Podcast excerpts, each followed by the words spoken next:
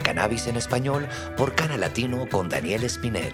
Antes que nada, recordemos que Cannabis en Español por Cana Latino es un podcast creado con la finalidad de brindar educación sobre el cannabis medicinal a todos los latinos del mundo bajo el precepto Investiga, Edúcate y Actúa. Cana Latino lucha día a día para eliminar el tabú que rodea al cannabis en la cultura latina y así poder difundir los beneficios científicos de esta planta para mejorar la calidad de vida de las personas. En este episodio hablaremos con el Dr. Joseph Rosado, uno de los pioneros en la comunidad del cannabis medicinal y uno de los primeros médicos internistas de la Florida que recetó cannabis a sus pacientes. El Dr. Joseph Rosado es el autor del libro Esperanza y Sanación y ha participado en numerosos eventos canábicos en el mundo entero. A continuación, disfruten de esta conversación entre Daniel Espinel y el Dr. Joseph Rosado. Bienvenidos todos a Cana Latino Cannabis en español. Este es otro episodio de nuestro queridísimo podcast Cannabis en español y hoy estamos súper privilegiados porque tenemos a una persona no solo de la casa, sino además una persona que nos llena de orgullo por ser hispano y por ser médico canábico, el doctor Joseph Rosado. Bienvenido, Joseph. Buenas noches, un placer. ¿Cómo está todo por ahí en Colorado? Ay, está riquísimo. Hoy está bastante, bastante sabroso. Ya estamos volviendo al clima, a un clima más tranquilo. Pues hoy yo estuve bien sport, con camisa de manga corta y sin corbata y sin chaqueta porque estaba hace un calor inmenso. Claro, y es que en la Florida, donde vives y donde ejerces, además la medicina canábica, es calentísimo y húmedo. Entonces, se tiene que estar sport muchos días al mes y al año. Y precisamente hablando de eso, Joseph, quería preguntarte, porque muchas personas nos preguntan allá afuera, muchas personas que escuchan el podcast, muchas personas que entran a nuestra página web de Canal Latino, nos preguntan cómo se hacen las personas, cuál es la diferencia entre un médico de verdad, verdad, que estamos acostumbrados, como me dicen a mí en los, chats, un médico de verdad y un médico canábico porque ustedes los médicos canábicos son aún más que médicos, ¿no? Tienen que estudiar más. Cuéntame un poquitico ese proceso o la diferencia? Yo sigo siendo un médico de verdad, no soy médico de embuste. Sí. Sigo teniendo el título de médico, sigo teniendo la licencia de médico en el estado de la Florida, al igual que otros estados. Yo tengo licencia para ejercer la medicina en el estado de New Jersey, en el estado de Michigan, en el estado de Idaho, en Puerto Rico y aquí en la Florida. Así que yo tengo múltiples licencias para ejercer la medicina. Entonces, pero aparte de ser médico primario, que era, es mi entrenamiento, médico primario, yo opté aprender y estudiar y saber más sobre el tema del cannabis. ¿Por qué? Porque menos del 10% de, de las escuelas de medicina en los Estados Unidos enseñan sobre el tema del sistema endocannabinoide y cómo manejan los pacientes con cannabis.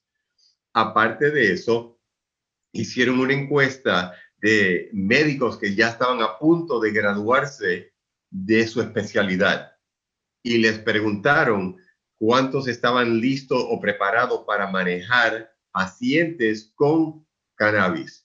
O si un paciente le preguntaba sobre el uso de cannabis, si ellos se sentían lo suficientemente cómodos para poder hablar o tocar ese tema con ellos. Y la respuesta fue asombrosa, extremadamente. Muy pocos tenían la capacidad de poder manejar los pacientes, muy pocos tenían el entendimiento de qué hacer y cómo manejarlo. Um, es increíble la falta de conocimiento que existe y cómo existe tanta falta de conocimiento y la mayoría de los pacientes desafortunada y desgraciadamente buscan ayuda para manejar su, su necesidad médica con el uso de cannabis con las personas que trabajan en los dispensarios. Estas personas que trabajan en los dispensarios no son médicos, no son profesionales de la salud, apenas tienen una educación suficientemente seria para poder informar o educar a un paciente, no saben el historial clínico del paciente, no sabe qué medicamento está tomando el paciente. Entonces, en base a eso, yo tomé la decisión de estudiar más, informarme, como tú dices, infórmate, edúcate y actúa, pues.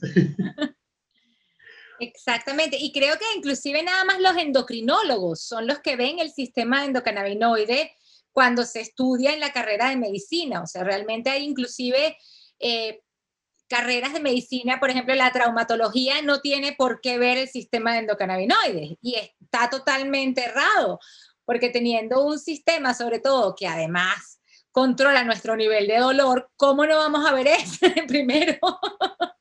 Exacto, entonces por esa falta y esa deficiencia que existe, no solo en el estado en el cual yo, yo vivo y ejerzo, pero en el país en el cual vivo y entre más he viajado alrededor del mundo hablando sobre el tema de cannabis, me he dado cuenta que la misma deficiencia que existe aquí en los Estados Unidos existe en países de Centroamérica, países de Sudamérica, países de Asia, países del sureste del Asia.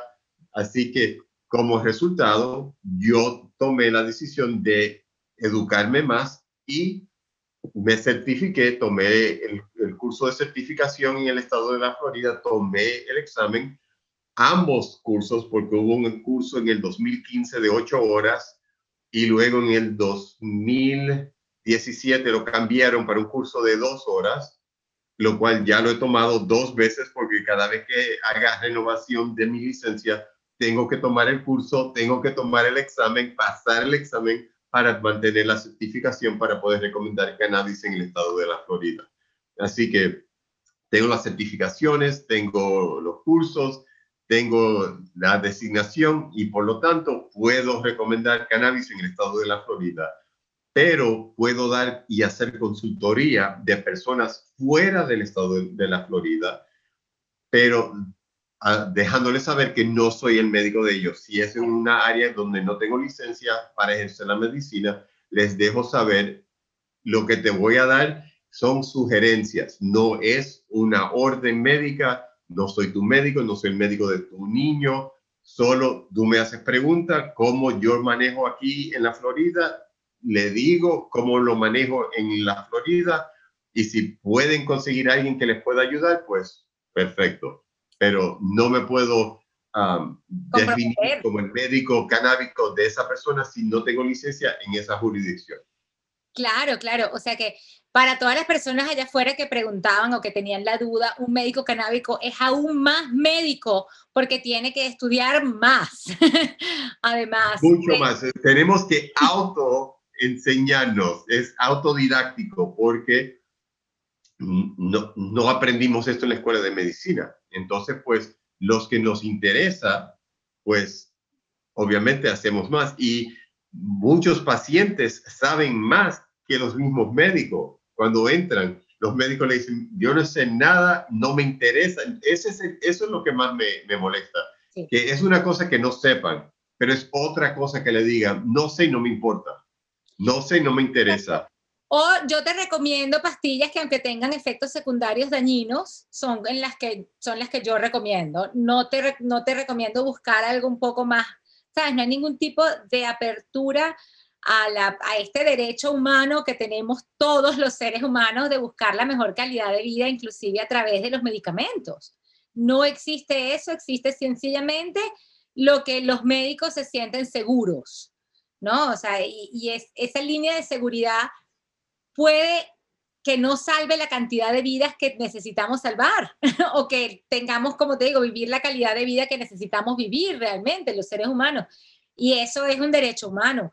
Eso es muy importante decirlo porque me ha pasado, me ha pasado como paciente, lo sabes, que he llegado y he llegado a más de un médico que me dice, no, yo prefiero este medicamento, aunque tenga alto nivel de inclusive no solo toxicidad, sino además también de adicción, pero es el que conozco. Y aquí me quedo en mi zona de confort y no me interesa más lo que el paciente necesite, sino lo que me da el 15 y último. Y eso realmente es una de verdad muy fea actitud de los doctores en el mundo. Por eso yo aplaudo y celebro cada vez que hablo contigo porque me encantan los médicos así como tú y creo que eres un ejemplo increíble de lo que todos los médicos mundiales deberían estar haciendo. Como dices tú, no es solo el doble estudio, no es solo el auto enseñarse, sino además también la investigación. Están obligados también ustedes a tener, a tener que crear sus propias investigaciones científicas. Exacto. E, esta mañana tuve una conversación con mi mamá cuando iba rumbo a la oficina entonces, no sé cómo llegamos al tema, pero e, ella me hizo el comentario, no, porque la ciencia avanza y, y, la ciencia progresa y lo que se hacía dos, tres años atrás no se hace hoy. Y, pausé y le, y le pregunté, ¿y, es a mí que tú me estás diciendo eso? Entonces, entonces se quedó callada y me dice, ay, perdón, se me olvidó que eres médico, no solo eres mi hijo, eres médico. Y yo le digo, sí, soy médico. Te estás hablando un hombre que lee no menos de cinco artículos diarios para mantenerse al día de lo que está sucediendo y los cambios que surgen, porque la medicina canábica, más que la medicina convencional, existen tantos cambios porque todos los días estamos aprendiendo algo nuevo de cómo funciona el sistema endocannabinoide con los distintos fitocannabinoides, porque cada vez se van descubriendo nuevos fitocannabinoides, nuevos modos de administración, nuevas ah, cepas o chemobars, cosas que se están inventando, que se están descubriendo a nivel genético, botánico, que nosotros tenemos que estar al tanto y tener buen conocimiento y entendimiento.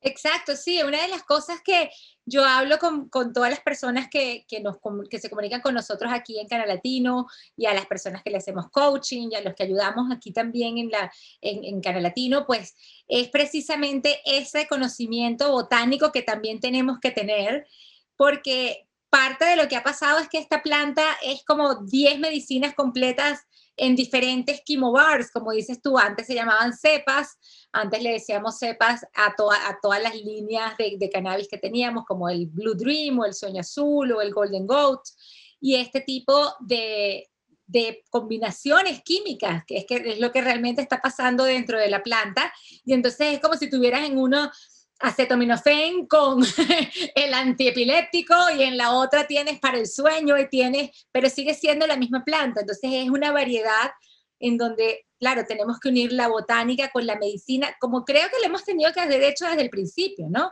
La mayoría de nuestras medicinas vienen precisamente de la parte botánica. Eso lo, lo tenemos clarísimo. Y por eso es que es tan importante devolverle la legalidad y el derecho a esta planta, creo yo, que está demostrando tener tantos beneficios para nuestro, para nuestro organismo. Cuéntame. Por ejemplo, los opioides, los narcóticos, que actualmente hay una epidemia en los Estados Unidos y en Canadá. Yo tengo un colega que, que es eh, emergenciólogo en, en Canadá y este fin de semana estuvo de turno y el 50% de los pacientes que él vio en la sala de emergencia fueron por sobredosis de, de opioides, de narcóticos. Eso viene de una planta. Los narcóticos vienen de, de, la planta de poppy. De la amapola. si la tenés, es bellísima. Además, no estamos eh, tratando de, ocultar, de, ocultar la naturaleza, lo sabemos. Existen las, los estudios y obviamente todas las partes científicas y de, de laboratorio que se han hecho de la degradación y de subirle y de ponerle el problema es el, precisamente la carga adictiva que tiene este componente químico, como lo es el opio, dentro del ser humano. Y por eso, porque las personas están con dolor, no, porque este tipo de adictos a estos medicamentos no son adictos de la calle, hay que entenderlo muy bien y hay que definirlo muy bien, ¿no? Porque eh, uno está acostumbrado a que le digan la palabra adicto y ya se imagina el señor que se está pinchando las venas y la adicción puede ser a los medicamentos, hecha desde, que, desde que somos mamás y le damos a nuestros hijos metanfetamina. O el niño se rompe la pierna. Aquí en Colorado, por ejemplo, existe una ley que te permite darle cannabis a tu hijo si se rompe un huesito, qué sé yo, de, cualquier manera, jugando, los niños hacen eso. Sí, Exacto. Y entonces, en lugar de darle una medicina de, a base de opio, le puedes dar una medicina a base de cannabis. ¿Por qué? Porque se demostró que 72 horas después de que ese niño está consumiendo este medicamento, va a ser adicto a la heroína de por vida. Entonces, podemos tener gobiernos y, lugares como el estado de Colorado, donde pensamos hasta en este tipo de problemas que podemos tener a largo plazo con nuestra, con nuestra comunidad. Y eso es lindo. Dichosos que son así y pueden hacer esto aquí. En Florida no, sí, aquí mismo en los Estados Unidos vemos que tenemos diferentes estados, diferentes legalidades y como tú dices bien, eh, no, no es justo en todos lados igual pero poco a poco lo vamos a lograr. 50 estados, de los 50 estados, 36 tienen leyes de cannabis medicinal, 16 tienen para legal, para eh, uso de adulto o recreativo. Virginia fue el último que entró eh, actualmente. Y, pero cada estado tiene su propio criterio, sus diagnósticos que permite el uso de cannabis, reglas y, leyes en el manejo de los pediátricos, los casos pediátricos. Por ejemplo, en la Florida, dos médicos tenemos que estar de acuerdo que el niño necesita cannabis, pero no le podemos dar la flor. Tiene que ser todo, todo otro modo de administración menos la flor, la, eh, la forma natural. Aceites, crema, lo que queramos, menos flor. Al menos que el niño no tenga una condición terminal. Entonces, si el niño tiene una condición terminal, pues entonces se le permite el, el, darle el, el, cannabis en su forma natural. Qué, qué, qué impresionante, de verdad. es como dices tú. Ambos padres tienen que firmar y aprobar y respectivamente de que uno tenga potestad 100% del niño y sea el, el, padre o madre que está a cargo del niño. El otro tiene que firmar y aprobar. Sí, eso nos ha pasado y nos ha pasado inclusive con casos de niños que la madre está dispuesta a aprobar el tratamiento y el padre no, y no, no se puede hacer nada legalmente, lamentablemente, por la salud de, esos chiquitines. Y sobre todo por, imagínate, la mamá o, la, o el papá, el, que, el, del otro lado queda, o sea, el que quiere realmente probar todas las, todas las, las maravillas del cannabis y además todas las posibilidades para salvarle la vida a su hijo, porque eso es realmente como llegamos acá las madres. Yo creo que precisamente las legalidades y todo esto se ha pasado también porque no le puedes decir a una madre qué ponerle o qué no ponerle a su hijo en el cuerpo para curarlo. Ahí sí no hay derecho que valga. Desgraciadamente lo utilizan como herramienta para quitarle el niño, porque dicen, no, mira, eh, ella se está drogando, quiere drogar a mi hijo o mi hija, entonces ese es un padre que no está apto para criar o a, mi hijo o mi hija, así que vamos a quitárselo. Sí, terminan perdiendo las custodias, los casos son terribles. Los casos son terribles, terminan perdiendo las custodias estos padres, por eso necesitamos todos los días eh, leyes más justas. Y una de, las primeras leyes precisamente que se pasó, que eso sí lo tenemos en todos los estados, que con el, con el acto de compasión, eh, precisamente como hablas tú, cuando son pacientes terminales, sí se les puede ofrecer toda la planta. Y fue precisamente un padre médico que trató a su hijo con cannabis después de las quimioterapias, le daba un porro literalmente y el niño se sentía increíblemente mejor, pudo tener una mejor calidad de vida, hasta pues que llegó el momento en el que el, angelito perdió la batalla, pero bueno, como todos han dejado un ejemplo y imagínate tú cuántas vidas no han mejorado gracias a ese, a ese personaje tan hermoso que pudo llegar, al igual que Charles Webb, como siempre hemos hablado de Charlotte Fiji, que fue la niñita también que despertó toda este, esta eh, comunidad masiva, yo creo que a nivel de comunicación, con este documental de CNN donde se habla precisamente de la condición de epilepsia que tenía esta niña. Cuéntanos un poco cuál fue tu primer, ya que estamos hablando de esto y de niños, yo sé que tú tienes una historia especialísima y quiero que nos las cuentes aquí, porque esa conexión con los niños obviamente también es lo que, lo que hace que tu trabajo sea no solo más difícil, sino al mismo tiempo también más gratificante, creo yo. Bastante, sí. El primer ah, caso pediátrico ah, fue el primer caso pediátrico en el estado de la Florida. Y surgió ser un muchacho, un niño de, uh, decimos New Yorker porque los padres son de Puerto Rico, pero él es nacido y criado acá en los Estados Unidos. Ah, que él tuvo un cáncer extremadamente agresivo. Cuando llegó a mí estaba ya estadio 4, un cáncer, um, un rhabdomiosarcoma, que es un tumor típico de los niños, pero era extremadamente agresivo y le había destruido la mandíbula, el maxilar superior, la órbita, había perdido el ojo ah, y ya había penetrado el cráneo y estaba en el cerebro. La masa aquí en el cuello estaba empujando contra la garganta, entonces no podía tragar, se le hacía difícil hablar, entonces tenía un tubito donde se le pasaban los nutrientes, la comida, ah, porque no se le hacía llegó un punto cuando ya no podía tragar, se le hacía muy difícil poder comunicarse y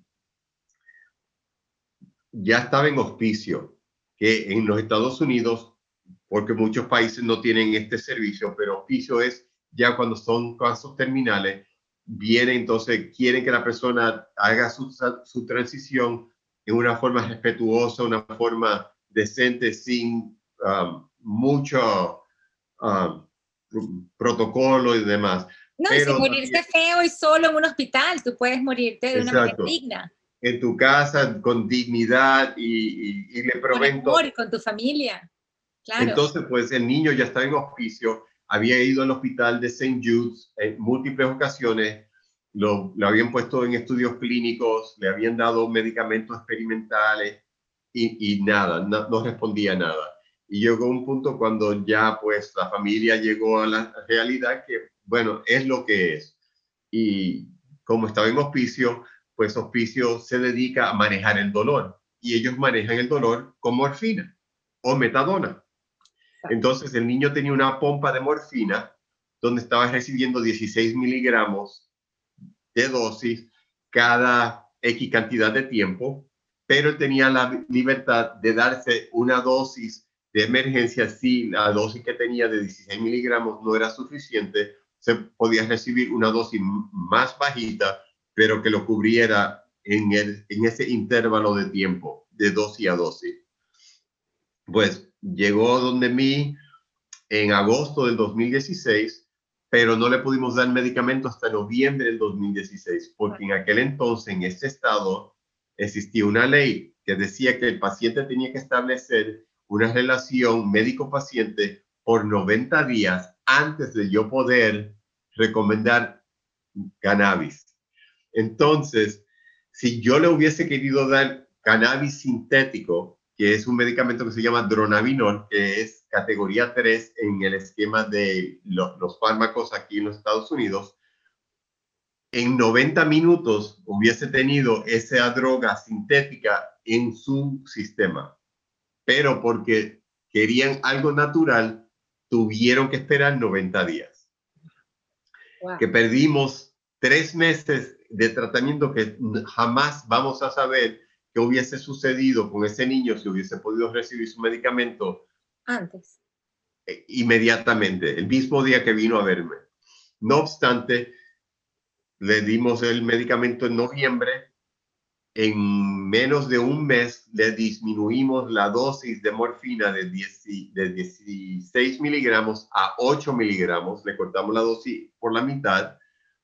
Ah, la, inflamación que tenía en el cuello se le disminuyó, podía tragar, podía comer. Al darle, entonces le abrió el apetito, le estaba pidiendo a la mamá que le hiciera arroz, habichuela y carne Ah, porque tenía hambre. Entonces, aparte de la, nutrición que recibía parenteralmente, pues la mamá le, en, cantidades pequeñas, pero le daba su comida, ya no estaba acostado en su cama hospitalaria en su habitación, podía salir a la sala, compartir con la familia, compartir en la cocina, pudo salir y fue el padrino de la boda de su hermano, bailó con su hermana en la boda de su hermano. Y aunque falleció en febrero del siguiente año, esos últimos meses, la calidad de vida que tuvo ese niño en esos últimos meses, pues ese es el recuerdo que va a tener la familia.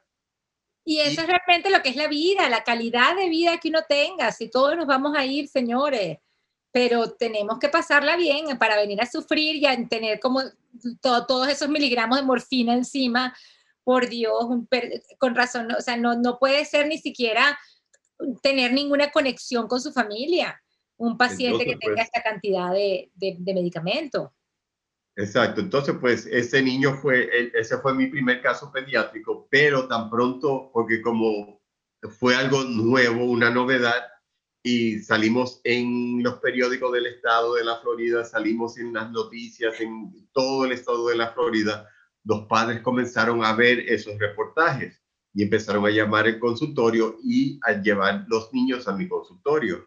El segundo paciente pediátrico que lo vi en el intervalo que vi a Yuyo de agosto a noviembre, vi a Bruno, que fue el segundo paciente pediátrico en el estado de la Florida. Otro niño, ese no es puertorriqueño, ese es de madre uh, nicaragüense, Nica. Y ese niño sufre de, de la enfermedad Dravet, que son los niños que convulsan 200, 300 veces por día. Y a ese niño ya le habían dado si el número de medicamentos, nada le había funcionado, le habían dado medicamentos de niño, le habían dado medicamentos de adulto, le habían dado medicamentos hasta de perros. Y, nada, nada, nada. Medicamentos de experiment que estaban experimentando, que todavía estaban haciendo estudios clínicos. Nada, nada le funcionó.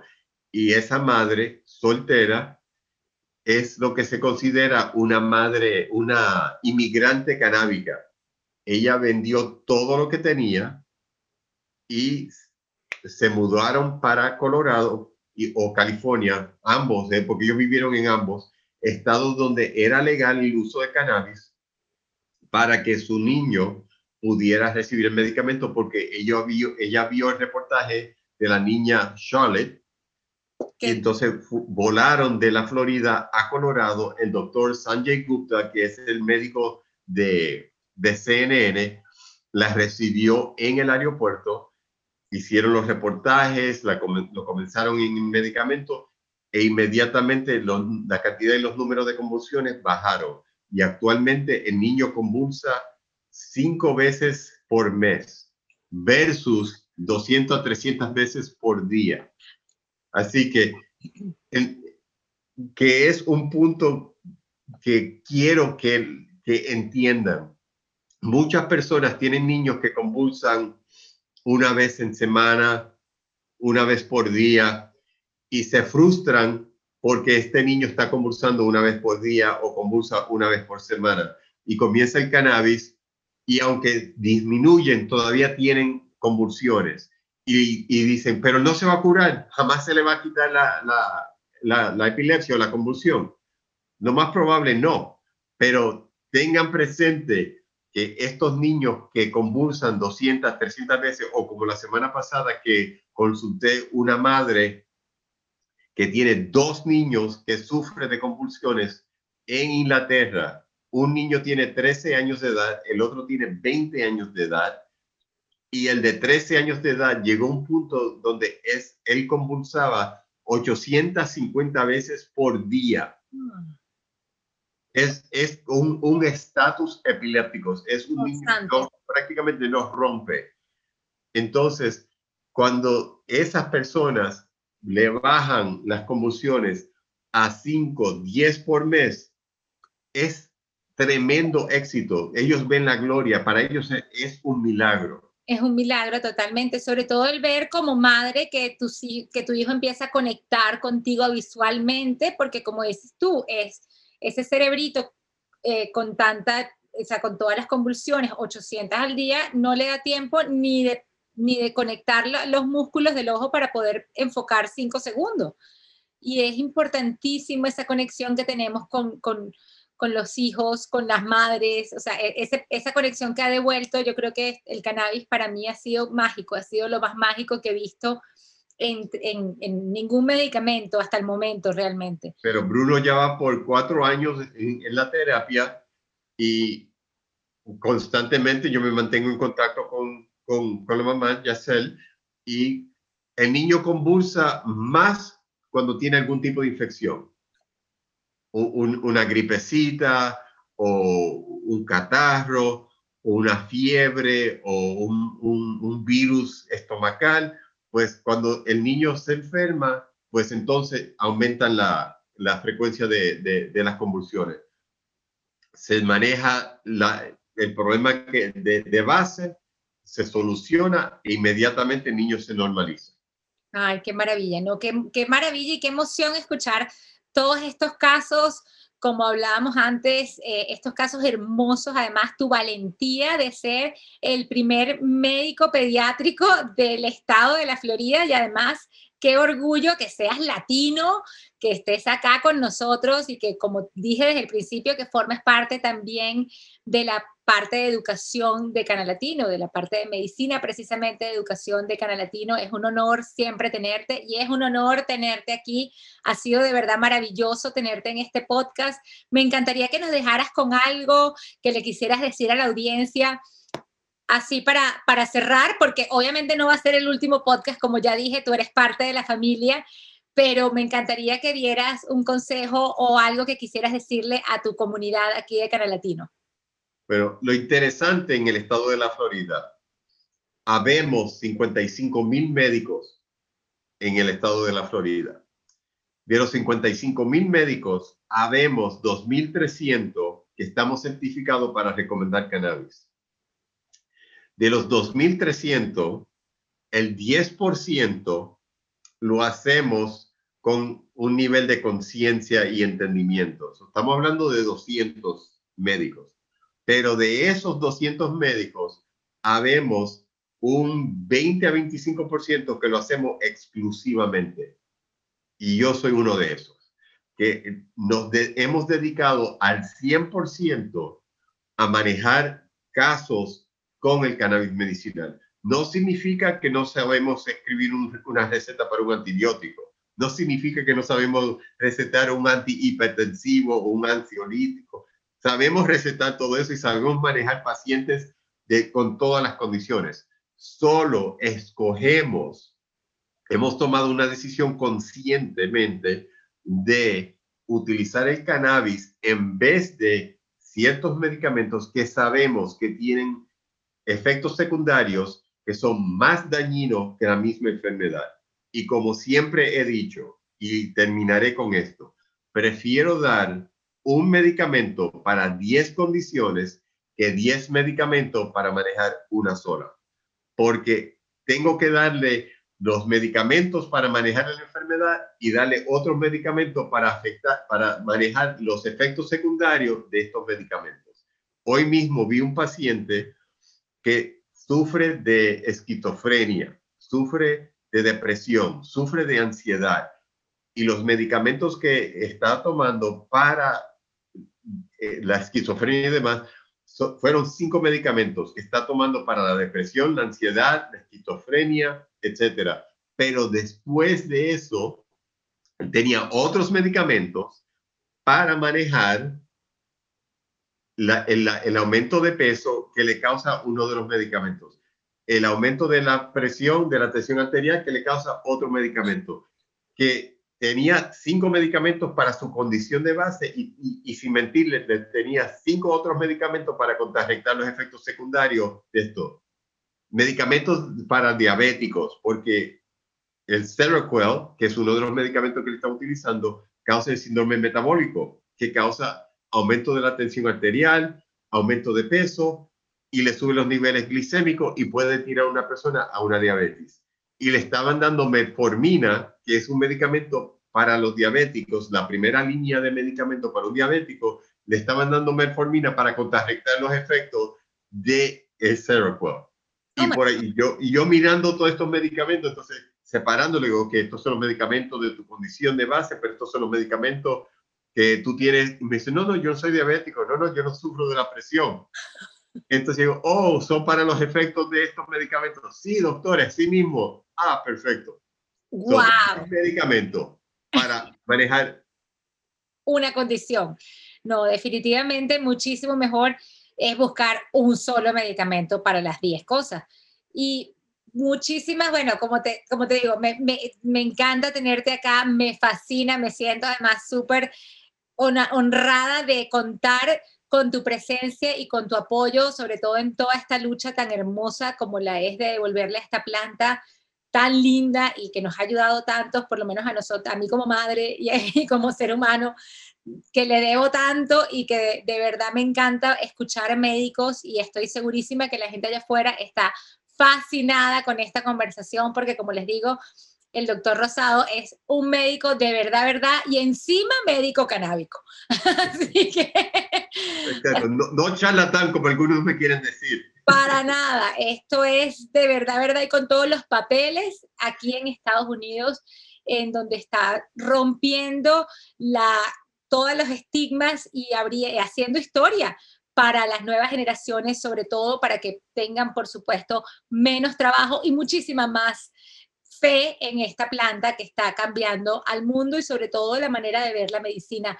Doctor Joseph, muchísimas gracias por estar aquí. Te tendremos, como dije antes, en una próxima edición, por supuesto, y no se pierdan ustedes también de buscar al doctor Joseph Rosado en su página web www.josephrosadomd.com y también en sus redes sociales como arroba dr.josephRosado. Ahí lo tienen en Instagram, en Facebook, para cualquier consulta también pueden entrar en su página web y además buscar su libro Esperanza y Sanación, que no solo está en su página web, sino también en Amazon y en Barnes Nobles.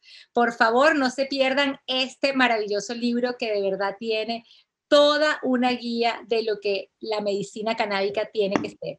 Muchísimas gracias por estar con nosotros.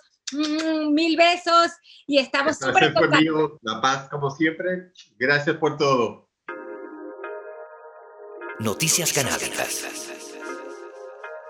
La industria del cannabis en Canadá fue la que registró un mayor crecimiento durante la pandemia. Según un estudio realizado por Trading Platforms, la industria del cannabis canadiense fue la que registró mayor crecimiento en términos de PIB, Producto Interno Bruto, en 2020, con un crecimiento del 49.5% en relación al 2019. La mayoría de las industrias, por el contrario, experimentaron descensos en sus beneficios o pérdidas de más del 50%. Si quieres saber más detalles acerca de esta noticia, acá te dejamos el link.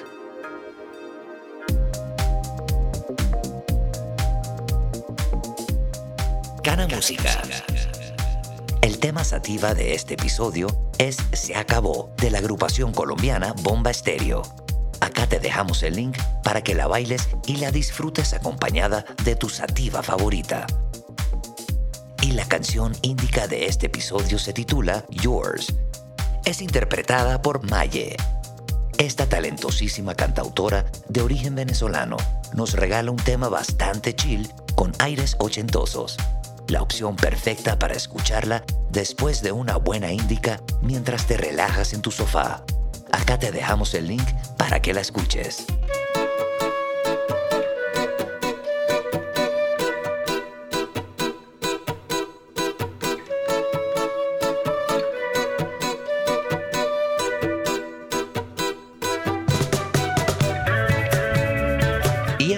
Despedirnos queremos, una vez más, agradecer a la Mar y Juana por brindarnos este fondo musical.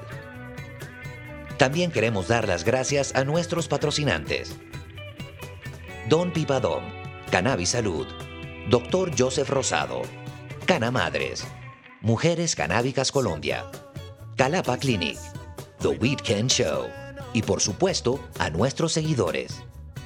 Recuerda que si quieres convertirte en nuestro patrocinador y ayudarnos a mantener a la comunidad canábica educada, solo tienes que escribirnos a daniel.canalatino.com.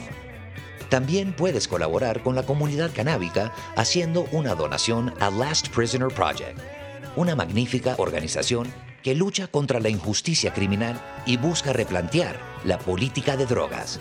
Acá te dejamos el link. Si te gustó este episodio, no te olvides de apoyarnos suscribiéndote a este podcast y siguiendo nuestras redes sociales. No te pierdas nuestras clases en línea 100% en español por canalatino.net y no dejes de buscar el libro Lo que sé más varias recetas, escrito por Daniel Ceruti Espinet, disponible en Amazon o en Don Pipadón si estás en México. Muchísimas gracias y hasta el próximo episodio. Mientras tanto, investiga, edúcate y actúa.